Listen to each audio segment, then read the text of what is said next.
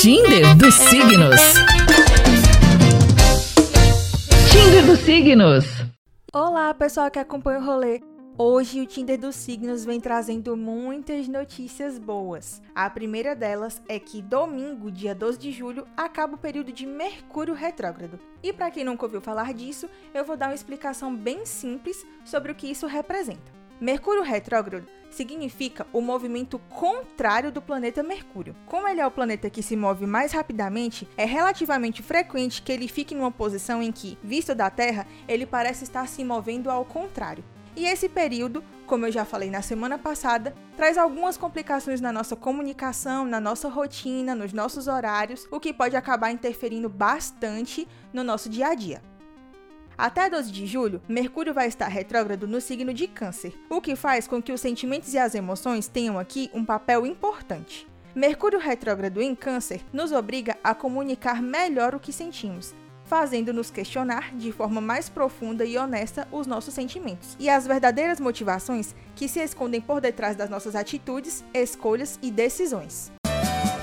Saia do meu caminho, eu prefiro andar sozinho, deixem que eu decida a minha vida.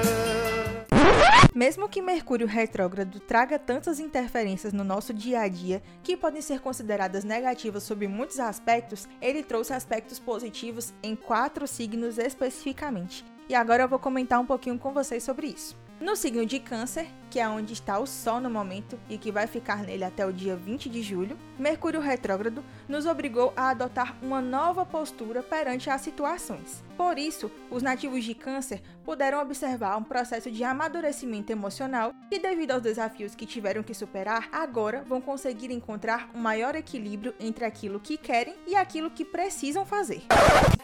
Eu nem vejo a hora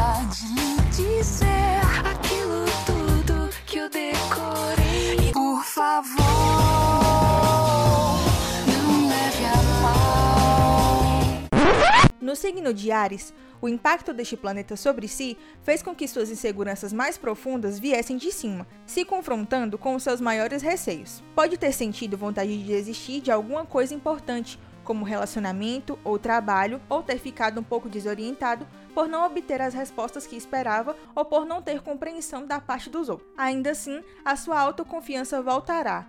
Sou um velho diário perdido na areia, esperando você me leia. Sou pista vazia, esperando aviões.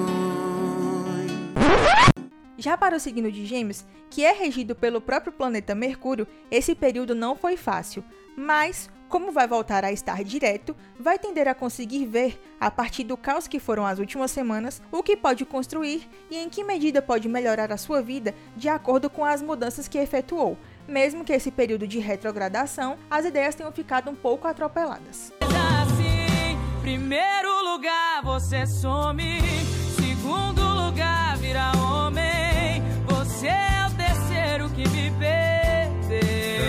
entendendo mais nada. Por último, para o signo de Capricórnio, Mercúrio retrógrado influenciou diretamente a área da sua vida que diz respeito aos relacionamentos e compromissos, e provavelmente trouxe-lhe desafios a este domínio, fazendo-o sentir, por vezes, que os seus esforços estavam sendo em vão ou que não estaria a viver como realmente gostaria. Porém, depois desse período, a compreensão do que precisa erradicar da sua vida e o que precisa passar a enfrentar de maneira diferente para se sentir mais completo e realizado vai vir de maneira mais plena.